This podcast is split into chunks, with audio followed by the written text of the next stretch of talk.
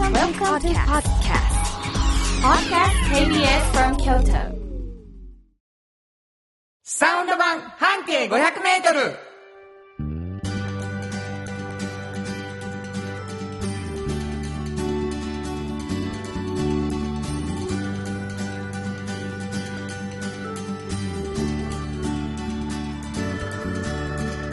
こんにちはフリーマガジン半径500メートル編集長の炎上真子です。サウンドロゴクリエイターの原田博之です。4月17日になりました。はい。えー、サウンド版半径500メートルということでございましてですね、えーどんな番組かというとですね、半径500メートルというはいフリーマガジンがうんございまして、これどんなフリーマガジンでしょこれはね、あのー毎回京都のバス停を一つピックアップして、うはい。その周りをみんなでね、こう探索するんですよね。みんなっていうのは、うちのスタッフで。で、えっと、まあ、いろんなお店があって、いろんな人がいるんですけど、この人はちょっとすごいなっていう、こんな考え方の人、見たことない、聞いたことないっていう人を見つけて、見つかるんですか？見つかるんです。もうこれがもうひっくり返るぐらいびっくりするような人が。それはさ、はい。京都やし見つかんやろか？私は京都らしさっていうものをそういうふうに捉まえてるんですけどね。どのバス停からでも半径500メートルで見つけられてきたという。そうですね。これさ、スタッフっていう、おっしゃるやんいつも、何人ぐらいの？3人、4人。それぞれ、あの、解散みたいにしていくの？それから3人よりずらずらって歩くの？もういろいろ、今2人ぐらいでね、回ったりすることも多いんですけど、はいはい先に行って、じゃあ次どこどこ行ってみてみたいなことをこう、なんかこう分担したり分担したり、もう一回行く役とかね。なるほど。見つけてきてはい別の人が行ったりはい、そうです、そうです、そうです。はい。調査隊。そうですね。まあそうやって調べて見つかった人を、まあフリーマガジンで、うんうんえー、奇数月じゃない、毎月や。奇数月や。奇数月奇に数月の10日ぐらいに。そうです、そうです、そうで、です。地下鉄、はい。各駅で、フリーマガジンからみんな取れるっていうそうことなんですけどね。ね。はい。まあ、あの知ってくださってる方多いと思うし、あ、うんあれかっていう人もね、見たことあるって見ていただいたら思うぐらい個性豊かな表紙なんですけれども、はい。その編集長が炎上さん。はい。で、毎回記事を書いておられるので、はい。こぼれ話が面白いんじゃないかってね、この番組始まったんですけど、はい。もうあのーまあ、こんなん自分らで言うのもあれやけど、うんずっと面白いで、君のこぼれ話。そうですか。フレッシュやわ。嬉しいわ。どういうこと？例えば4年5年前の取材でも、うんうんうんめちゃフレッシュやんか。だってもう、思い出すもん。感動。記事パッて読んだら、うわーって思う思い出すんですよ。こう言ったはった、言ったはった、こう言ったはった、言ったはったっていうのが、もうそれが面白すぎたので。なるほど、毎回な。面白すぎないと記事にしてないそうそうそうそう。それが体力ありますよそうね。ね。まあ、はいそんなこぼれ話でね、出来上がっているっていうところから始まったんですけど、もう一つフリーマガジンがありまして、はいおっちゃんとおばちゃん。これはどんなフリーマガジン、これはね、半径500メートルから派生してできたんですけど、うんうんまあ、あの、若い方に読んでいただく本なんですよ。はいはいはいで、題名は、でも、おっちゃんとおばちゃん。うんなんか若い方もいつかはね、おっちゃんとおばちゃんっていう年齢になるんですよね。なるほど。まあ今は信じられへんやろうけど。で、そういう年齢になった時に、仕事が面白くてたまらんっていう人とよく会うんですね、私たちスタッフは。で、その方に、まあ秘訣を聞いてる。どうやってそうなったっていうね。紆余曲折を聞いてるんですよね。だから自分たちもそういう風にいろいろあるけど、最終そういうゴールというかね、そういう大人になれたらいいなっていう風に思ってほしい。そういう人に読んでほしい。そうですね。あのー実はですね、うん。3月の終わりはい。と4月の第1週ぐらいの間で、うんうん。まあほとんど3月の終わりの最終週だったんですけど、うんあの、僕らの、あの、SNS で繋がってる人たちとかに向けてね、あ、そうでした。あの、うんリスナーの皆さんすいません、何十代、何年、年代を聞きたいっていうはいはいアンケートを取らせてもらったんですよ。で、はいまあ今日聞いてくださってる中にも、あ、答えたでっていう方もおられると思うんですよね。んん知らんよっていう方、うんあの、原田博之のメルマガに登録していただくと、そのお知らせが来る。あの、半径のツイッターからも募集しました。そうなんです。はい。ツイッター、えー、フェイスブックとか、うんまあちょっと関係が少し広いけど、ある人たちに向けてバッて聞かせていただいて、すごいたくさんいただいてね、もうびっくりした。244ぐらい。1日で一日で？ものすごい数バッて来たんですけど、あのーもちろん40代、50代、うんあのーの方も多かったんですけどびっくりするごとに。10代、20代、30代がね。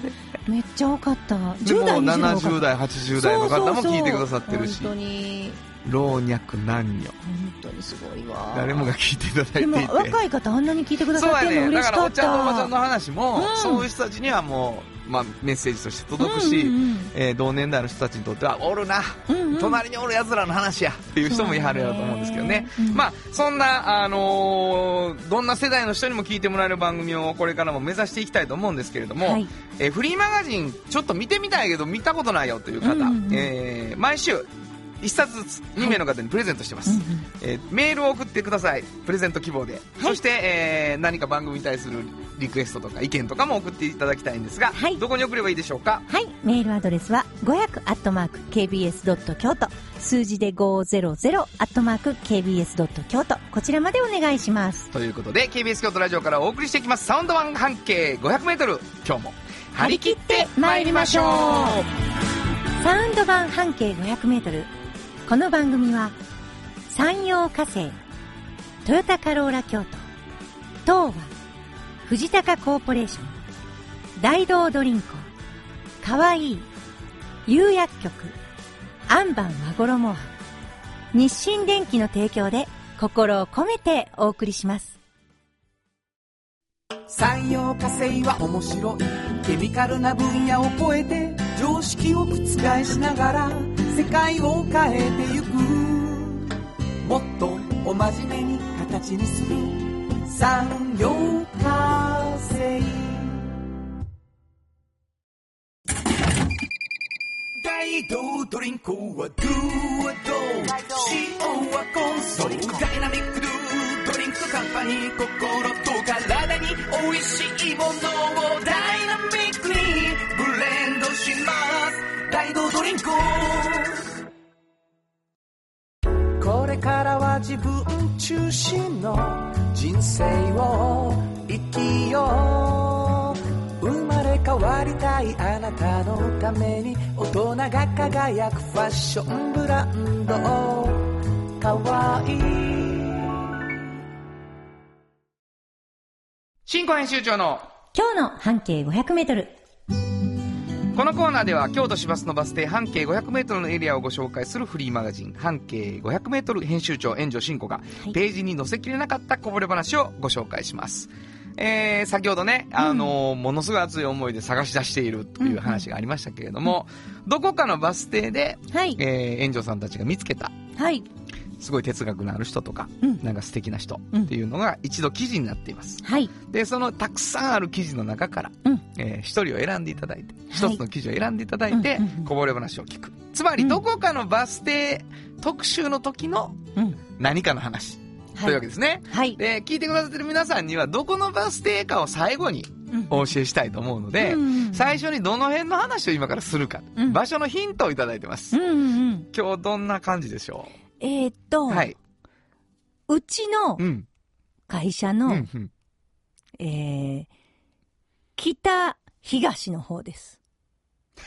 じゃあ何を言うとんの？何のこと？どういうこと？何を言うてんの？え、だって場所もそのあたりって言った方がいいと。で、うちの会社分からへんでしょ？みんな。あ、そういうこと？そう。それを言わないの？そう、言わない。うちの会社の、何のこ、何のヒントや、それ？え？うちの会社を知ってる人はわかるけどってこと、うんそれがユニオン A と検索させたいってこと？でもユニオン A はう、んどの辺って思ってんのがみんなあるじゃないですか。うんみんな分からないですよ。五所南と思ってるかもしれないし、分からないです う。ん、わからない。そので、も、ね、分からないです。絹笠と思ってるかもしれない。だから、へえそのユニオン A の北東なんです。このバス停は。ドヤ顔出たね、久しぶりにみんな。なんで？大して生まないヒントで、私やったでみたいになってるんですけど、スタッフ一度ポカーンですよ、今。そんなことない。ほんまですか、そのヒントみたいな。そうそうそう。うんこれ、は、分かる人は分かるじゃないですか。あ、あの辺やって。ね？うん、そうやんな。じゃあもう俺言わへんわ。事務所がどこにあるかは。はい、言わないでください。もう何のことかわからへん。事務所がどこにあるかをうん。空想してそこから北東を目指した時にバス停をイメージしとけっていう話そうそうそう。ね。でも、どこから見ても北東は北東ですよ。ええーっとーう。ん下手くそ。なんで、事務所が北東にあるやん、京都のほな。そう。そうなんで、ね、そんなん言ったらダメじゃないですか。はい、えーはいこの辺にしておきましょう。の、どこ、はいどう、どういう感じでしょはい。えーっとね、まあ、あの、グリルっていうね、あの、肩書きがついてます。うん。だからまあ、お食事出さはりますね。うそうですね。で、ちょっと前までカフェっていうのもついてたんですけど、もうグリルだけにしはって、別にカフェメニューも残ってるんですが、まあ、あのーそういうお店があるんですよ。あのーまあ、名前言うときましょう。猫町っていうね。はいはいうんはいあるんですね。で、ここはね、本当にね、あのーまあ、すごいんですよ。何がすごいかというと、うんまあ、オーナーがね、あのー何が一番ね、まあ、すごい美味しいご飯を作ってくれはるんですけど、はいはいはい。まあ、言ったら洋食ですけどね、はい。あの、本格的なちょっとイタリアン、フレンチも混じってるし、単品で出てくるんですね、何もかも。はいはいはいはいで、ちょっとスペイン料理っぽいものも出たりとか、うんうんうんおつまみ的なものも出る。で、お昼もランチが出るっていうようなところで、何が一番楽しいかっていうと、うん彼の楽しいのはね、仕込みなんですよ。で、うん営んでいく上で、うん一番好きな時間を一番長く取りたいんです。わかります？営業できへんやん。いや、そうだ。だから、うん仕込みだけしたらほら、お客さん来れないでしょ？そうですね当たり前やけど。うんだから、仕込みの時間、ギリギリの時間をは、もう何年、この何年間かで、何十年かで、こう、測ったわけです、彼は。何どれだけ長く仕込めるかを。そう。一番長く仕込めるパターンを。ほんで、ここで営業して、うんこんだけの時間営業したら、まあ、なんとか売り上げ上がって、うん一番するとギリギリね、例えば営業時間長すぎたら仕込みが短いじゃないですか、うん売り上げは上がっても。で、それは嫌やと。ほんで、仕込み長すぎたら売り上げが少なすぎて食べていけないと。ほんで、ここっていう、もう分岐点があるんですって。なるほど、なるほそれを見極めた。見極めた。なるほど。もうギリギリまで仕込みをした。何の欲求やねん。いや、もうだから、うんものすごい料理が出るわけです。仕込みが長いんですよ、皆さん。いや、そうやうなんであんなありがたいことないわ。そう。ほんで、何が一番テンション上がるかって言ったら、食材が上等の時なんですって。あ、その仕込んだもののそう。だから。ね、仕込みを長くとって、うんうん。食材を高いもの使うっていうのが趣味な料理屋なんですよ。わかりますか？わかります。得すんのは誰っていうことですおよ。客ですね。もうほんまに。で、それもう、ん損益分岐点をね。だから、高い高いのやったら赤字になるでしょ？でも安いの使いたないでしょ、うんここやったら儲けが出るっていうのをギリギリをね、編み出さはったんです。すごいな。だから、食材も、ものすごい高いもんで儲けも出る、ギリギリを編み出し、うん。で仕込み時間も、めちゃくちゃ長いこと取れる、ギリギリを編み出して、今、営んで、トントンなんですっていうね。それを実現したんやって。まあだから、ずっと仕込めるような人生になってるな。そうなんですよ。でね、もうそら美味しいわと。当たり前でしょこんなことある？どういうことなんやろ？その客に美味しいものを提供したいっていうこいや、あとをんま。りそんじゃないの？うん。自分がやるのが大好きな。食材も、うんそれは美味しいものを食べさせたいという気持ちもありますって一応最後に言うたはったけど、うんで最後に言わはった。それは。うん。もうそれよりも、まあ、強いて言うならな。いて言うならもうめちゃくちゃ面白いですよ、そこの視点があ。れなんやろな。うん。あの、美味しいもんができてってる確信があるんやろな。そうそうそうそう。それをこう食べさせるっていうよりは、自分の手から美味しいもんができていってるっていう充実なんやろね。そう。だから凝ったメニューが晩なんかね、なんとかとなんとかのパテとかね、もういっぱいあるんですよ。でも、面白いのが、ほんまにオチですけど、これ、うんうん一番何食べてほしいですか、はいはいはいって聞いたら、うん生野菜って言ったんです。いや、本当に。いや、でもそれで、なんでって言ったらもうね、この何年間かで、もう極上の生野菜が手に入るようになったんですって。自分がな、うん。でもそれね、食べたら、あの、原さんも食べたことあるんですけど、僕食べた。鬼ほど美味しいじゃないですか、あそこのサラダ。うん。もうびっくり。するでしょ。プチトマトにビビったもん。ちょっとひっくり返るでしょ、うんだからもう、そんなに美味しい生野菜をうん食べてほしいって言われるんですけど、仕込みの時間はいや、でもね、俺何食べたんだかなあのー、パスタをいただいたんです。はいはいはいはい。アンチョビアンチョビ系のねトマトソースの。ースのあれ美味しいね。ちょっとね、感動しましたね。本当に丁寧な。そうなんですよ。あ、そうやったな。そうやった。って思いました。こういうア。ンチョビのトマトのパスタはこんなに美味しいものやったなって思ったわで。すよね。なんか、だそういう意味ではさ、全部絶妙やな、あそこ。そう、そう。あのー、オイルの量とかもさ、うんうんその見極め好きやな、きっと。もうね、もうギリ ギリを見極めて、ギリギリで生きていくんですって。ほんまに。でも、でもここでやっぱ注目してほしいのはね、はいはいはい。やっぱこう、売り上げが上がっても嫌なんですよ、仕込みの時間が取られるのは。なるほど。だからにも、う、そうやな。そうなんですよ。営業時間を長くするのは、売り上げは上がるけど、仕込みが短くしなあかんから、うんもうそれが嫌なんやって。だからもうほんま、あ、いろいろあるな、価値観ってって、ほんなまにね、半径してて思うのはそいや、こ。もうそうよね。うんもうお金がどんどん入ってきても仕込めへんし、不機嫌になるってこそうとやろ？そうなんですよ。はあびっくりするでしょ？だから今トントンやけど、もうめちゃめちゃ嬉しいんやって。そっか。一番最大限長いこと取れる時間帯編み出しました。奥さんいてはる？うん、おられます、おられます。奥さんは、こう微妙な気持ちやろな。どうなんでしょうね。だって、やっぱりお金いっぱい儲けてほしいと思っててもさそう嬉しそうに仕込みしてさ、ねでもランチから並び出てますよ。そうなんでですもよ。すぐ終わってしまうからみんな逆もね。もうここはあの、始まる時間に短いから。そうですよ。食べたいから。すごいよね。やっぱすごいや、なって。ずいぶん昔に僕、その猫町さんにね、うんうん行って、うわ、すごいな。ちょっとこう、なんていうかな、やっぱり、どこかが本格的なので、うんあんまり軽くカフェ飯みたいな感じじゃないからさ、そうで、すっかり忘れてたんですけどね、はいはい今回、あの、ちょっと僕も、ごく最近行かせていただいてね、すごい美味しかった。びっくりしました。すごいですよね。いやー、場所聞きますわ。はい。これね、あの、一乗寺木之本町っていうね。一乗寺木之本町。はい。あの、白川通り沿いのバス停です。はい。はい。まあ、うちの事務所から北東へね。そうやね。うん。そうですわ。行ってみてくうんださい。一皆さん乗寺木之本町から南西に事務所ありますから。あります、あります。そうねはい。うん。わかりました。えー、まあ、北、白川通りと北大路通りうん。の、まあ、あの、T 字路みたいになってるんですけどね、はいそこからすぐ近くに。すぐ近くです。ね。猫町あるんですけどね。はいえー調べていっていただきたいと思います。新婚編集長の今日の半径500メートル、今日は京都市バス一乗寺木之本町停留所の半径500メートルからでした。FM94.9 メガヘルツ。AM1143kHz で KBS 京都ラジオからお送りしています。今日の一曲。はい。ここで今日の一曲なんですけどね。まあ、猫町。この猫の、猫の歌がええかしらと思ってね。うん。あ、ちょ、ちゃうな。猫、猫っていうタイトル使ってたな、誰か。あ、これやと思ったんですけどね。はいえーちょっと気になってる、ういい曲でございます。ラドウィンプス、猫じゃらし。本当はここで Just Like 登録の名曲が流れてるんだよ。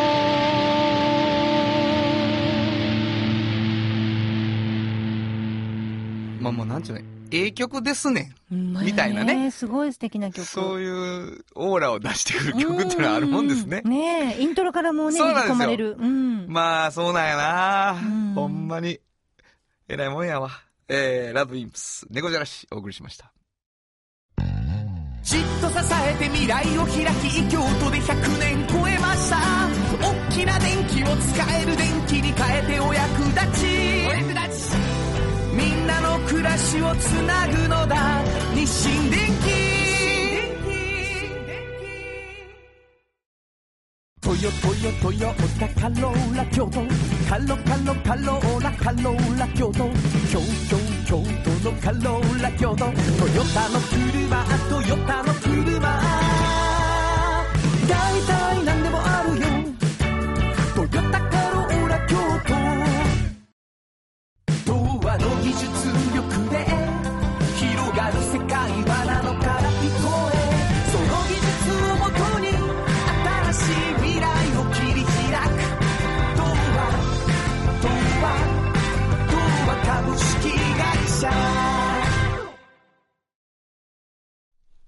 原田博之の音楽機構。このコーナーは私炎上真子が独断と偏見で原田さんの曲を皆さんにお届けするコーナーです。はい、ありがとうございます。はい。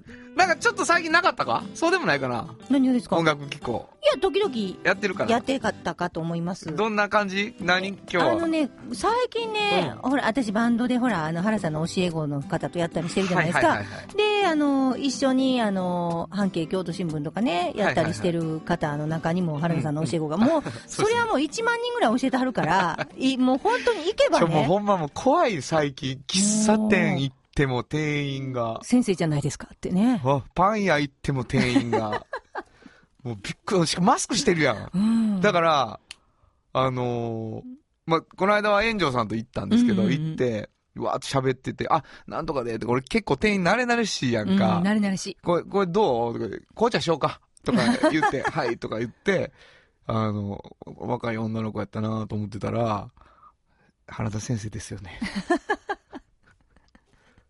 引くわ。もうだって大学とか行かれたらわからないですよね引。く。おう本当に。おう何回生や。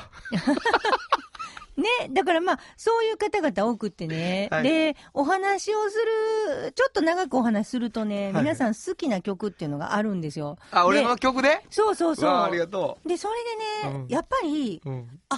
重なってるっていうのがね、うん割とあって、はい。で、この、今から私今日かけたいなと思ってる、キーっていうアルバムのキーっていう曲ね。キーっていうアルバムのキーっていう曲。うん、これがね、恐ろしいないや、それがね、結構ね、あの、いつもまあ、あれ好きです、これ好きですっていう中で、キーを好きっていう人は、ちょっとね、なんていうの、エモーショナルに言うんですよ。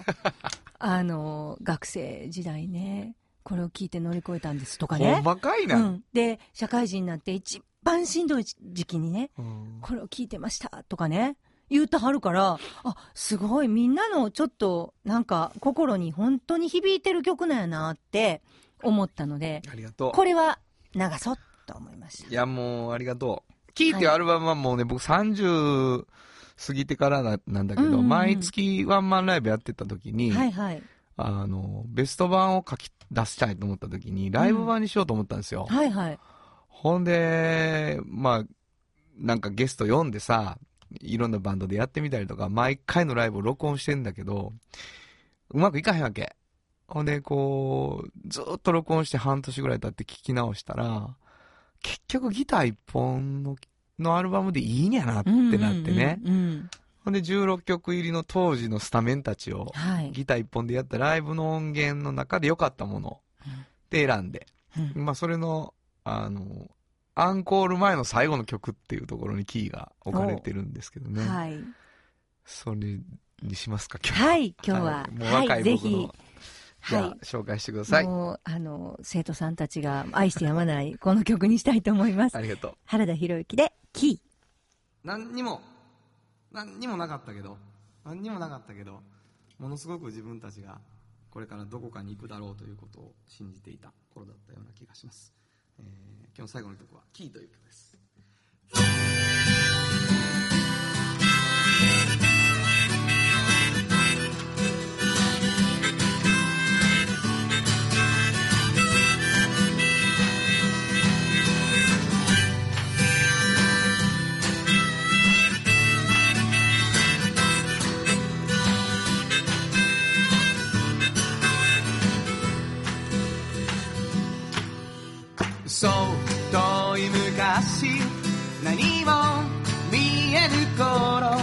同じ場所にいたね。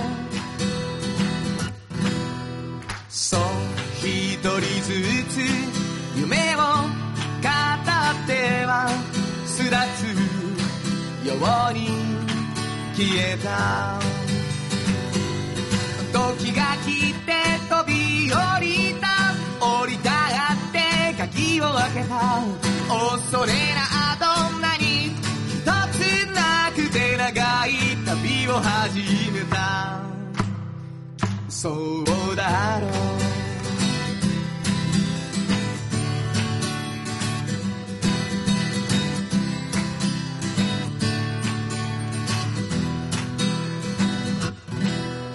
そう時間の上で誰もが手探りで違う場所に生きる。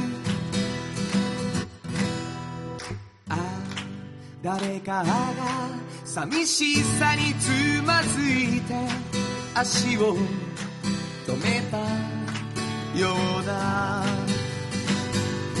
遠い夢に追いつけず苦しさに鍵をかける。閉じ込めたその同じ鍵は開ける。ためのものだよ。時が来を開けた。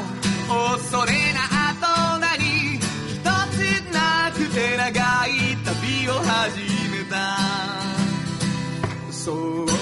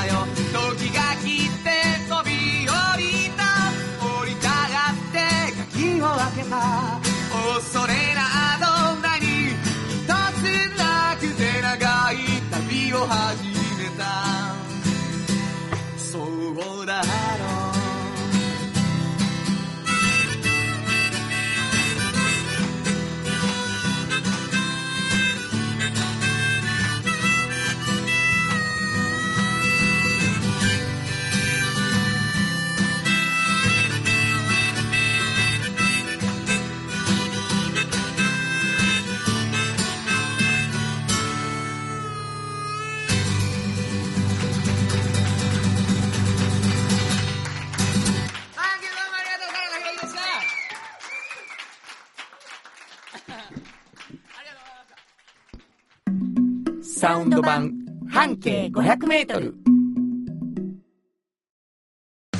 ものづくりに店づくりお客様の欲しいを届けるカンパニー。汗をかきかき喜びを共にトータルソリューション。藤高コーポレーション藤高コーポレーション。あなたの着物が生まれ変わる。着物仕立て疾患屋さん。和衣あリーズナブルで満足できる着物あれこれ。和装のある日常に楽しく気軽に出会ってほしい。助かるなんでも着物ケア。和衣はおっちゃんと、おばちゃん。このコーナーでは仕事の見え方が少し変わるフリーマガジン、おっちゃんとおばちゃんの中から、毎日仕事が楽しくてたまらないという熱い人、またその予備軍の人々をご紹介します。はい。えー、冒頭でもお話ししてた通りですけれどもね、うんえー若い人にどんな大人になっていくか、えうんーいつかおっちゃんとおばちゃんになるんやったらどんな風になったらいいかっていうね、背中を見せてくれてるおっちゃんとおばちゃんを見つけては、そうですね。ね、あなたが取材をして、えーはいお話を聞くということになってるわけなんですけどねう、んおられますか？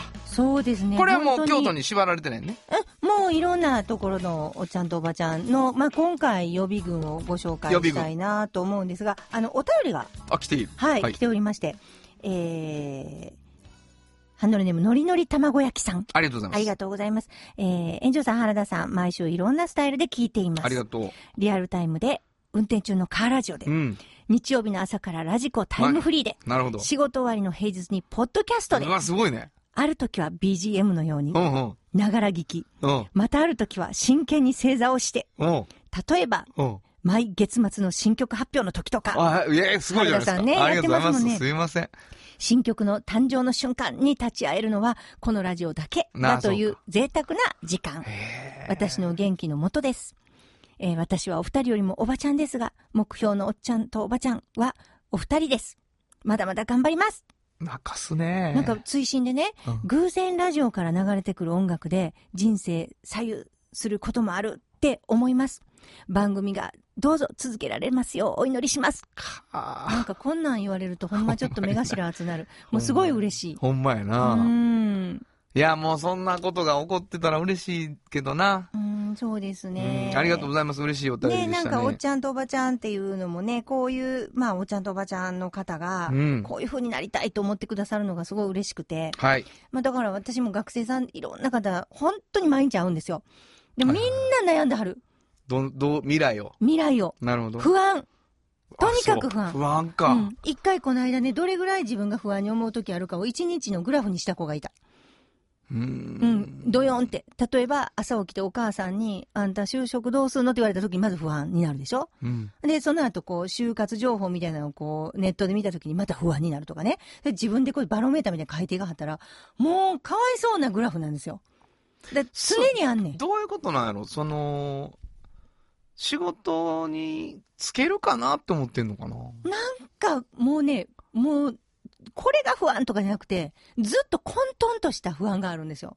だからそういう人に、いろいろあるよ。全部正解よってことは私は言いたくて。なんか、あ、そっかそっか、わかったわかった。そうね。んうんうん。なるほど、なるほど。正解があるのに分かってへんっていう不安なんや。そうそうそう。で、それに行けてんのかどうかわからへんし、それに行くべきかどうか。ほんで、私はほんまにそこに行きたいのとかもある。それも疑ってるの。そうでもなんかどっかでこれが正解って言わなあかんようなプレッシャーがあんねやな。そうそうそうそうそうだから、私ところの本で出してるのは、うん本当に、これちょっと声を大にして言いましょう。うん。あの、就職情報誌って、こうしとかなあかんよ。ああしとかなあかんよって言って、こう、あかんよが多いんですよ。うんこうしとかな、ほんまに先がね、とかね、うんうん今のうちからこうしとこうよ、みたいなね。うんうんうんそういうのが多いんですけど、あなるほどうちは大丈夫と。うん。あの、こんなやって生きてる人いっぱいいて、しかもこんなに幸せで、こんなにお金も儲けたはって、なるほど。ほら、こんなに種類も豊富っていうことを言ってるんですね。なるほど。だから、ちょっと安心してほしいんですよ。えー、じゃあもう、おじおば読むと安心できる？そう、そう、それが一番の目的。あ、そう。安心してほしいんです。あれ？これ、俺のままでもいいかもとか。そうそうそうそうそんな焦らんでいいし。行きたいと思ってる方向でもいいかもとか、とか、そういうふうにで思える見つかってなくても大丈夫かもとかね。なるほど。みんなと違ってもいいかもとそうか。そうそう、そう。だからその辺をすごい分かってほしいんです。はい。はい。で、そう思える人の誰か、今日。はい。今回もね、うんあのーまあ、京都の予備軍ですけれども予、備軍ね。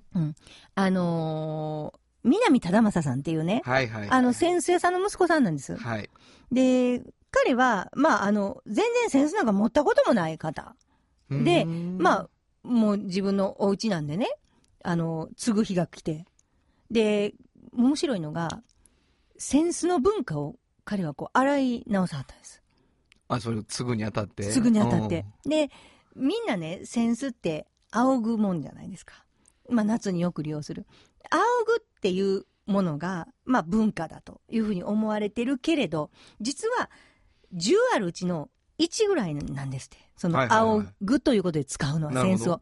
実は閉じた状態で使うこともものすごいあるんですって。昔の、本当にうん。昔のから調べていくと。例えば人と人の間に置いて挨拶の時に使ったり、で、あの、なんか、文を置いて渡すときに使ったあ、り、はいはいはい。なんかを渡すときととかあるんですよね。はいはい渡したりとか。お盆みたいにするな、そうそうそうそう、んんそんなのも使うし、あと、口隠すときにも使う。ああ、ほんまやな。うんで、そんな風にいっぱいあって、めちゃくちゃこの方が気に入ってるのは、あの、手持ち無沙汰の時に、うん。ちょっと安心するっていう使い方があるんですよ。これね、将棋の方とかも実はね、開いたり解いたり開いたり解いたり。そう、あれね、ちょっと安心したり、で、私に言った方は、文房具ってあるじゃないですか。うん。で、ボールペンとかって、なんか、書くか書かへんか分からへんけど、持っといたりするでしょ？回したりする。そうでしょ、うんなんかね、それに似てたと思うっていう話です。センスが。で、そういうことに行き着いて、ものすごい面白いんですけど、そういうなんか、文房具的に、自分、持っといたら落ち着くし、みたいな感じで、むしろ閉じた状態でね、よく持っててほしいなっていうのを思わはったんですよ、彼は。はあ、めっちゃ面白い。めちゃめちゃ面白いでしょ？あのー、わかるわ、うんでも持ち出したら戦争、うんうん。そうなるよね、きっと。なるなる。あの、ペン持ってる人さ、うん。俺多分、シンコもそんな気がするんやけど、うんうん。話しながら同じ絵描く人いるよね。ああ、あ、私もそれ。それうちのあの、一緒に芝居やってる福山がもう、いつもなんか漫画を描くんですよ。そ れ同じ絵。大体みなみちゃんです。あの、みたいなもの、ものになってます。え、タッチの？タッチのみなみちゃん？タッチのみなみちゃんみたいなものを描いてます。まあまあ壮大な絵になるよ、長電話してはったらう。ーん。あんたのもなんか描くのよね、確か。私もなんかね、私あの、実は、もうちょっと恥ずかしいけど、チョコレートパフェが好きなんですよ。だからチョコレートパフェをもう、誰よりも早く、こう、即興でかけるっていう癖があって。見せたいみんなに、もう描いたはんだけど、もうほんまにね、もう、めちゃめちゃうまい。ほとんどチューリップの上にね、何かウェハースみたいなのが乗ってるような絵をいや、描いてはるけど、ね。でもあの、ほんまにうまくって、まあうんこれはもう何回も書いてるから書けるんだけど、まあこういうもんが書けるんですね、まああ、にいや、まあだからセンスもそういう感じやろ？そう。で、あの、いわゆる、その、センスっていうものの使い方をいっぱい考えて、はいはいはいで。彼がね、最近、もうこの1月にオープンしたバナナとイエローっていうね、はいはい。おーおびっくりする名前でしょ、はいバナナとイエローっうん。ていう名前のブランドを立ち上げて、あの、東京のデザイナーの北川伊勢さんと一緒にはい立ち上げて、はい。でそれ見に行ったんですけど、まあ、T シャツがあるんですけどね、はい。センスが、閉じたセンスがさせるようにね細い細いポケットがついてるんですよてるな。ほんまに。で、またそれ、センス軽いからピッて入るんですけど、で、閉じた状態を存分に楽しめる扇子になってるんですよ。なってる。こう、要のとこに目がついてたりとかね、はい閉じた時に絵が見えるようになってたりとか、は上から、もうあの、ほ小さいところを上から見たら絵が描いてあったりとか、閉じた状態で十分楽しめるので。ね。かっこいい。閉じた状態のかっこよさで選んで、うん開いてもう一回かっこいいっていうセンスでしたね。そう僕も見に行きましたけど。そうなんですよまたからがね。で、面白いのは、うんまあ言ったら、あれね、ほんまコムディ・ギャルソンか、みたいな感じになってるじそうゃないですか。そうだね。で、でも、あれ、もう聞いてください、皆さん。これね、ものすごい古い、だから、センスの持ち方うん。昔、本当に、もう、もう、なんていうのかな、貴族とかそういう人らが、閉じて使ってて、閉じて楽しんでたっていうのを再現しようとしてるので、実は斬新なようで、古いんですよ。なるほどな。こういうことを、ルネサンスやな。そううんで、考えながら、いわゆるこう、センスも持ったことなかったし、僕が継ぐってどういうことなんやろと思ったけど、自分がほんまに楽しくなるように仕事を、めちゃめちゃ考えたって。なるほど。いや、これもうあの、意外と、京都あるあるやけど、うん。ある種老舗の家に生まれちゃったっていうね、うんうん事実の中でさ、うん。これ俺継がなしゃあないんやろなっていう時にさ、それをどういう積極性で継ぐかっていうことって、うんうん一個なんていうか独特の悩みなんやと思うのよ。うんまあそうですね。でも、サラリーマンにね、なりたくなくてもなる人とかもいるかもしれないし、そうそうみんなやっぱり、その、わからへんっていうね、はいはい例えばもう、プロ野球選手になりたくてなったとかじゃなくて、そういう時に何かこう自分でね、楽しいものって見出していけるっていうね、はいはいはいクリエイティブにできるっていうのがあると思うんですよね。見つけたんやな。そうそうそう。だって文化を洗い直さないとあかんねんもん。そうやな。うん。まあそれをやり始めた時が、うん、最初の一歩でこう、変わっていくんやろね、うんそっから。で、だからそれに向き合えたんも、うんもうセンスって本当に分業制でね、はいはい。もう小さい小さい、本当に仕事がいっぱいあるんですよ。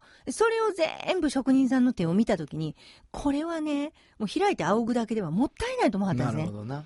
この職人んさんたちの技をね、はいはいはい。もう、とくと見てほしいと。存分にな。。そうなるほど。うん。いやいや、あのーかっこいい。バナナとイエローっていう店なんですけどね、かっこはいいですよね。うんわかりました。ぜひ本ぜひ日のおっちゃんとおばちゃん、ご紹介したのは。はい、えー、宮脇焙煎庵の南忠正さんでした。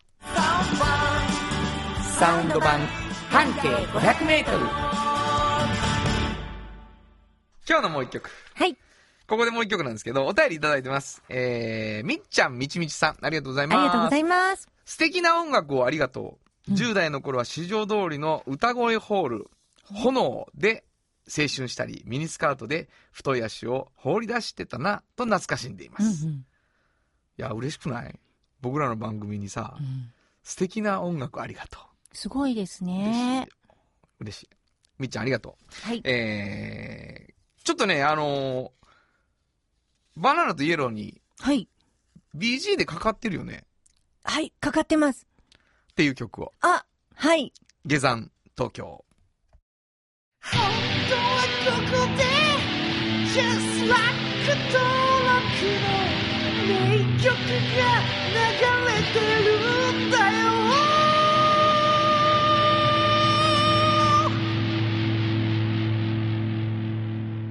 あのーみっちゃんにとって懐かしいかどうかは疑問なんですけれども。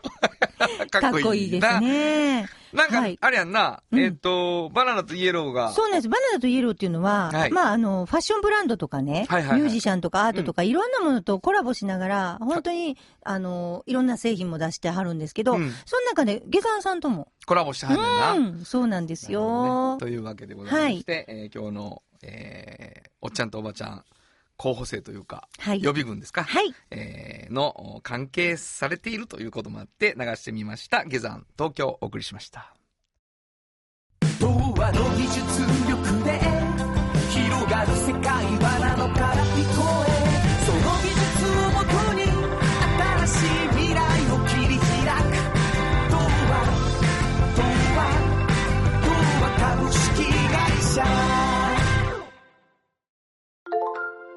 なたに寄り添い毎日をそっと支える。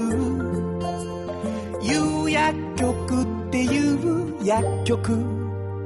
明日をつなぐ有薬局。じっと支えて未来を開き京都で100年超えました。大きな電気を使える電気に変えてお役立ちお役立ち。みんなの暮らしをつなぐのだ日清電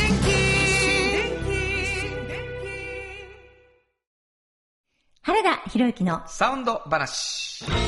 このパートはサウンドロゴクリエイターとして大活躍中の原田博之がサウンドに関するあれこれをお話しさせていただきます。ありがとうございます。えー、っと、もう本当にあのーちょっと新しいサウンドロゴも、はいいろいろ、えっとね、サウンドロゴもそうやし、うん。あのーサウンドロゴソングのような、うん。ちょっと長い目のやつな、もう最近ちょっとオファーがあったりして書いたりしてるんですけど、うんうんはい。あのーまあ、お気づきっていうか、ね、3月の末で、あのーラジオドラマが、一応最終回にはい。なったんですけど、うんあれにね、そのサウンドロゴとラサウンドロゴソングの間ぐらいのうん。有薬局の、はい。20秒じゃないやつっていうのを使ってたんですけど、有薬局さん、まあ、応援してくださってるからさ、うんうんあのー20秒ものの CM に変わったんですよ。ちょっとそれを聞いて、そうですね。今ちょうど流れてるやつですもんね。そうですねはい。えーちょっと聞いていただきましょうか。はい。えー有薬局のおショートバージョンになりました。20秒 CM 聞いてください。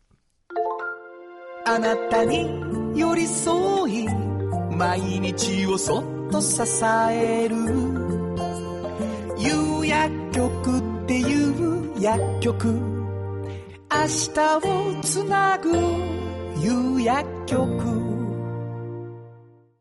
うん。もうあれですね、あのー、式神の声が聞こえてくるよね。これ聞くとラジオドラマ思い出す思いよね。やっ出すね。まあ、あの、ショートにするっていうので言うと、いろんな方法があったんですよ。有薬局って有薬局、いつもそばにある。有薬局って有薬局。明日をつなぐ有薬、有薬局ばっかりやんけ、みたいなね、このパターンがいろいろあってうん。うんうん。で、まあなんか聞き慣れたフレーズでも最後の部分を20秒ではいはい、はい。まとめてみましょうってういう。ん。なんか、でもすっきりして、それはそれでいいですよね。最初なんかちょろりんって入ってるあの。カララランっうん、そうそうそう、あれもいいですよね。マリンバみたいな音なんですけどね。うんうんうんうんまあそういう、結構面白くって、歌ってこう、出だしの歌い方と途中の歌い方違うので。そういうのとかも面白かったですけどなるねほ。どいや、まあまあそんなわけでございまして、あの、長く愛していただきたいという、有薬局を見たら、あ、有薬局っていう有薬局や、ね 言っていただきたいはいと。思います。以上、花田博之のサウンド話でした。サウンド版半径500メートル FM94.9MHz AM1143kHz で KBS 京都ラジオからお送りしています。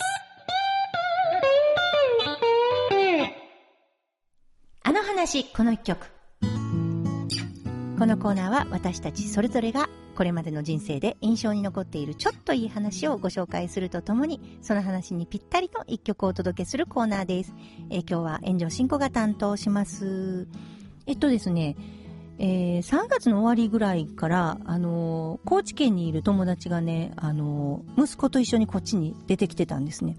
なぜかというと、あの、大学時代のあの友達で、あの、リエコちゃんって言うんですけど、あの、息子さんがなんか、あの、立命館大学に受かったということで、えー、絹笠の方に下宿先を決めて、一人暮らしが始まるわけで、最初はちょっとお母さん、ちょっと、こう、パパパパパッとこうね、中の支度を手伝ってあげて、で、まあ、一週間ぐらいしてから帰るっていうような感じで、世話を焼きに来ていたわけです。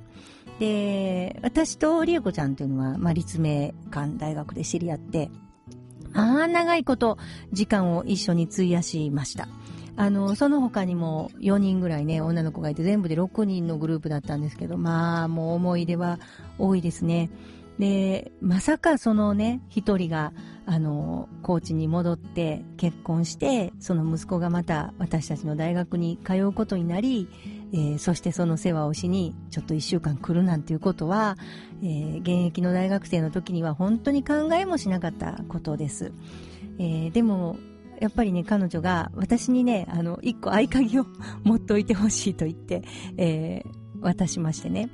で、何かがあった時には、シンコがちょっと助けてやってほしいということで、私は預かったんですね。で、まあ、あの高校生上がったとこの、えー新大学生ですから、まだまだその、なんかもうお母さん早く帰ってよ、みたいな感じで、すごくうざがってるんですけれども、あの、ちょっとね、あの、二人になった時に話をする機会があったんで、あの、私はもうすごくね、その男子が可愛いと言ったんですね。あの、ハルト君ですか、ハルト君可愛い。なんで可愛いかというと、もう、あんたのお母さんの息子やからやと。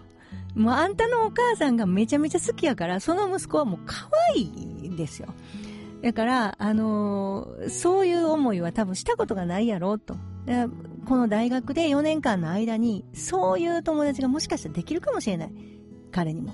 で、その、その友達の息子なり娘なら、僕も可愛いと思うっていう、そういう経験がね、今後できるかもしれない。そういうふうに私は言ったんですけど、だから、すごいかけがえのない4年間を大切に、すごいいい友達を作ってほしいなと思いました。で、あの、まあ、りえこちゃんといろいろと励まし合ってね、いろんなことで泣いたり、笑ったりしながら、あの、学生時代過ごしたので、この曲をちょっと今日はかけたいと思います。えー竹内まりやさんで、元気を出して。本当はここでジャスラック登録の名曲が流れてるんだよ。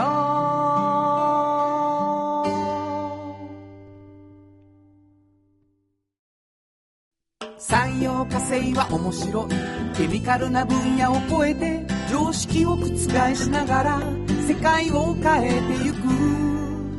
もっとお真面目に形にする。産業化成。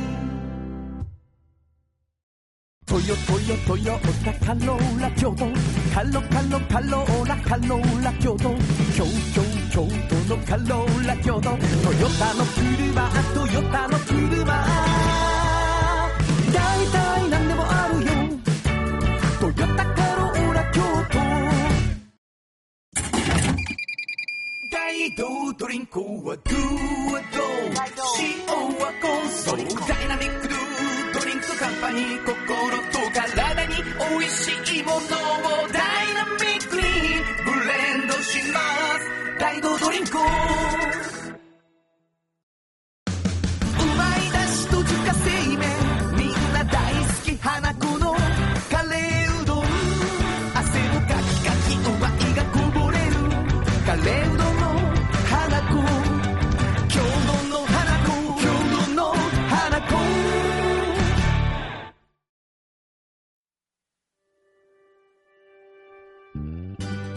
あっという間にエンディングでございます。えー、お便りをいただいてるんです。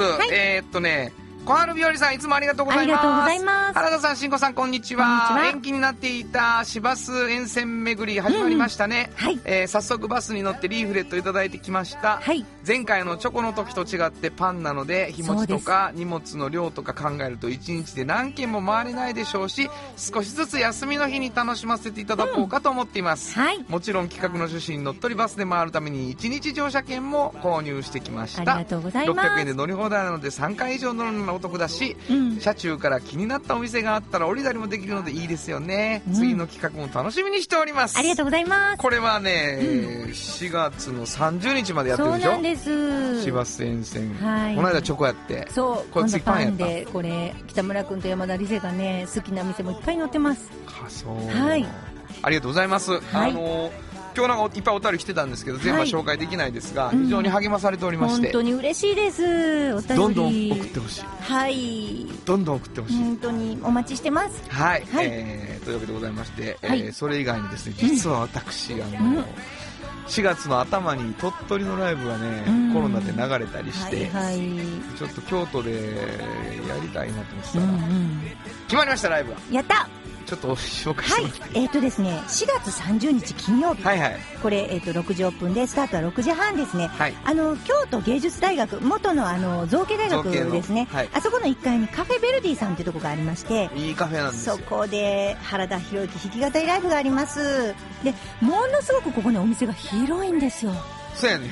ものすごい広い。だからね、25名の、まあ、一応定員にしてますから、もう、もう本当に広いかだからら、もう一人4人分の拍手くれな、ちょっと割り合わへんぐ本当に、らいのな。だから、あの、ちょっとね、ここはね、気持ちが楽、換気とかもものすごい前からね。バーってでき。るので、そうやねほんまそう。あの、そういう意味でとてもいい感じはないところですね。はい。まあ8時には終われるように、うんうんうんということで、ちょっと金曜日やけど早めなんですけど、はい。6時半からで、えーはい2000円とワンドリンク。ですね。まあ食べ物も軽く食べれるようなはい。感じを考えてまして、あの、は僕ね、コーヒー大好きで、うんうん。酒、全然飲めないので、あの、コーヒーの美味しい店でやるってすごい幸せだなと思ってたらね。店主があの、焙煎されますかってはい。言うので、うん。えっ、と、ちょっと一週間ぐらい前に僕行って、自分の好みに焙煎したコーヒー豆を、うんあの、いっぱいドリップにしてもらうっていうのをしようかなと思ってて。それプレゼント。そうなんです。来ていただいたら、多分僕深入りになると思ってるんですけど。原田博之仕込みの。仕込みのコーヒーをプレゼントできる。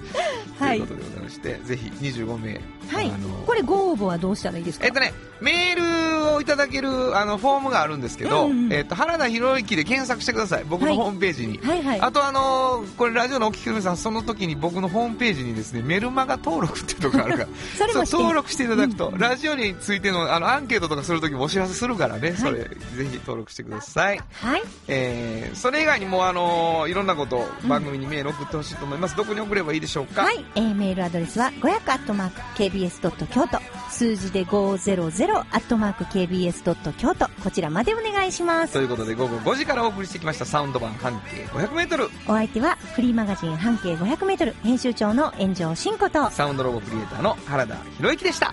それではまた来週。サウンド版半径 500m この番組は山陽火星トヨタカローラ京都東和藤高コーポレーション大道ドリンクかわいい釉薬局アンバン和衣は日清電機の提供で心を込めてお送りしました。